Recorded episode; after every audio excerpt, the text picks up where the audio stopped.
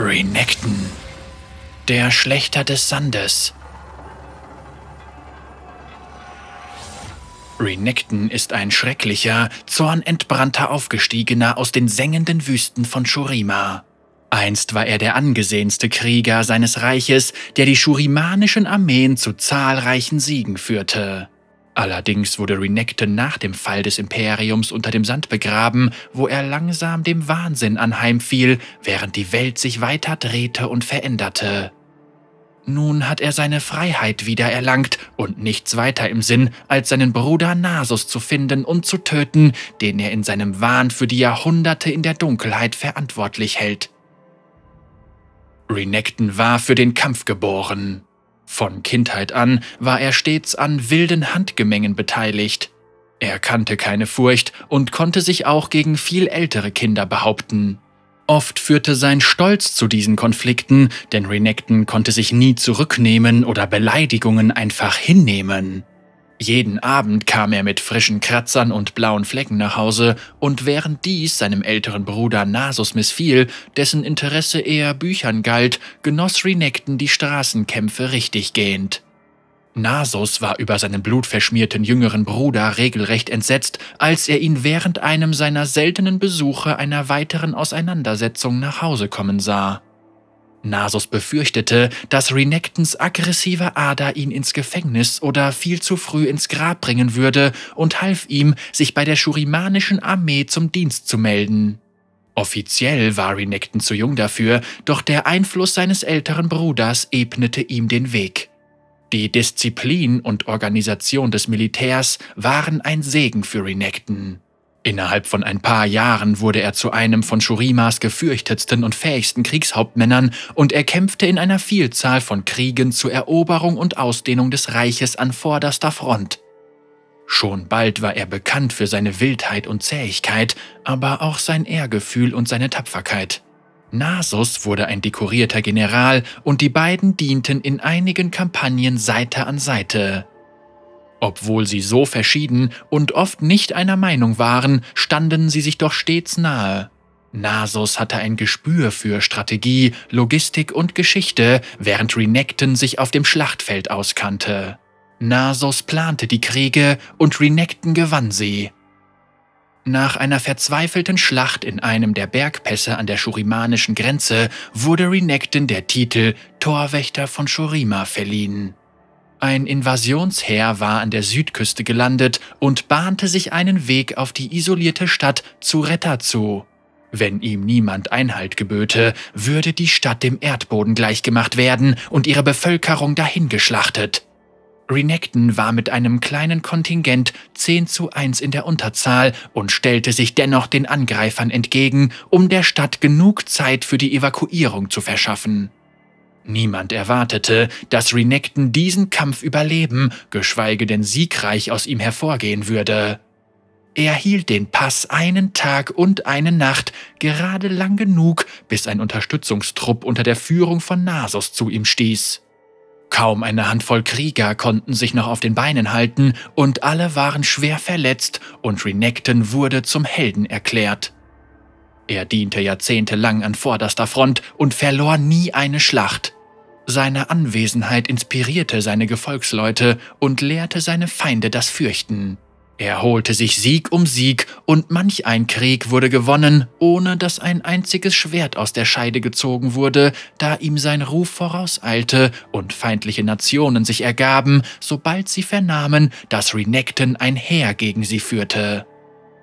Renekton hatte gerade ein mittleres Alter erreicht und war zu einem grauhaarigen, kriegsvernarbten Veteranen geworden, als er die Kunde erhielt, dass sein Bruder im Sterben lag.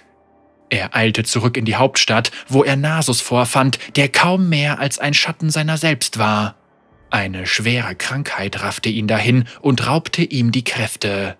Es gab kein Heilmittel, ähnlich wie bei dem fauligen Fluch, der in der Antike ganze Adelsgeschlechter ausgerottet haben sollte. Trotzdem wurden Nasus Leistungen von allen und jedem anerkannt. Er war nicht nur ein hochdekorierter General gewesen, sondern hatte auch die große Bibliothek von Shurima unter seine Fittiche genommen und viele der besten literarischen Werke des Reiches verfasst. Die Priesterschaft verkündete, es sei der Wille der Sonne, dass er das Ritual des Aufstiegs vollzöge. Die ganze Stadt versammelte sich, um dem heiligen Ritus beizuwohnen, doch die tragische Krankheit hatte ihren Tribut gefordert und Nasus war nicht länger stark genug, um die Stufen zum Altar des Aufstiegs zu erklimmen. Als Zeichen seiner Liebe und Selbstaufopferung nahm Renekton seinen Bruder in die Arme und ging mit ihm die letzten Stufen. Er erwartete, dass die heiligen Energien der Sonnenscheibe ihn selbst dabei vernichten würden, doch er war bereit, dieses Opfer zu bringen, damit sein Bruder weiterleben konnte. Er war schließlich nur ein Krieger, wenn auch ein talentierter, während sein Bruder ein Gelehrter, Denker und General war, der seinesgleichen suchte. Renekton wusste, dass Shurima Nasus in den folgenden Jahren brauchen würde. Doch Renekton wurde nicht vernichtet. Unter den blendenden Strahlen der Sonnenscheibe stiegen beide Brüder auf und wurden neu geschaffen. Als das Licht schwächer wurde, standen zwei mächtige Aufgestiegene vor den Schaulustigen. Nasus in einem schlanken Körper mit dem Kopf eines Schakals und Renekton in Form eines mächtigen Krokodils. Ihre Gestalten schienen passend gewählt. Der Schakal wurde oft als intelligentestes und gerissenstes aller Tiere angesehen, während die furchtlose Aggression des Krokodils Renekton entsprach. Shurima zeigte sich dankbar, dass diese neuen Halbgötter nun als Wächter des Reiches dienten.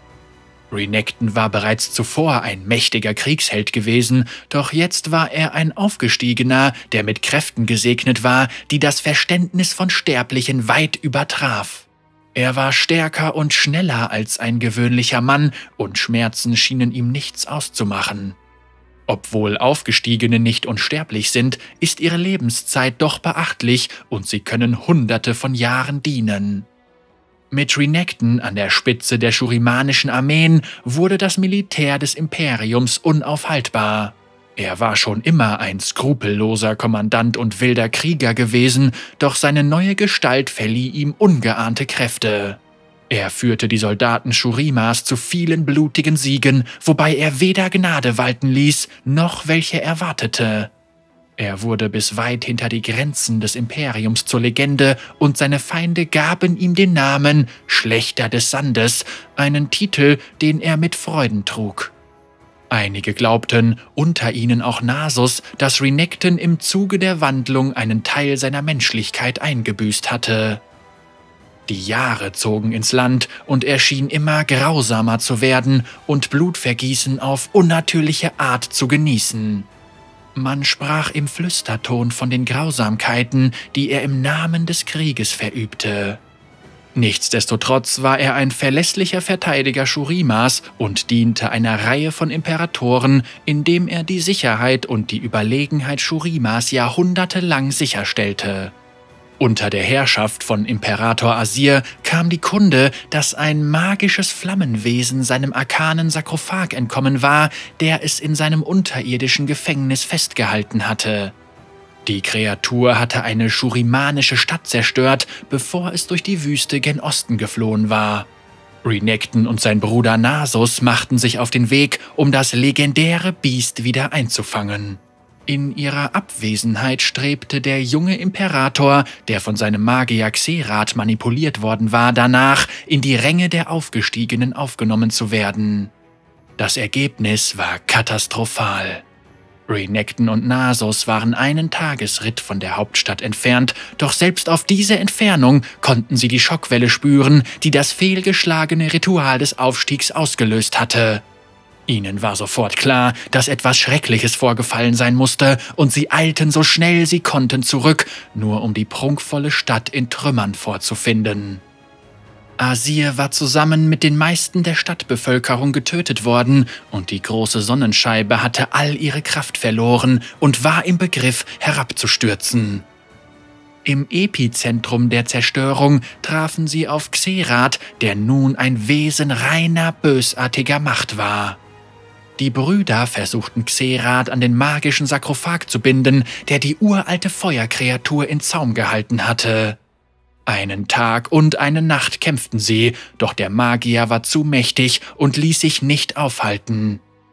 Er ließ den Sarkophag zersplittern und setzte ihnen mit Zaubern zu, die ihre Macht von der Sonnenscheibe bezogen, die während ihrer Auseinandersetzung auf den Boden stürzte. Renekton wusste, dass er Xerath nicht zerstören konnte, zwang ihn schließlich in das bodenlose Grab der Imperatoren und gebot seinem Bruder, sie auf ewig dort zu versiegeln. Nasos war sich bewusst, dass sie Xerath nicht anders aufhalten konnten und tat widerstrebend, wie sein Bruder ihm geheißen hatte.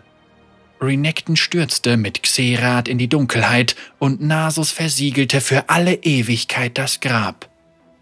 In der Dunkelheit führten Xerath und Renekton ihren Kampf fort. Unzählige Jahre lang maßen sie ihre Kräfte, während die einst so große Zivilisation von Shurima in der Welt über ihnen zu Staub zerfiel. Xerath vergiftete mit geflüsterten Lügen Renektons Verstand, und wie die Jahrhunderte vergingen, erlag Renekton den weipernhaften Worten und der allgegenwärtigen Dunkelheit.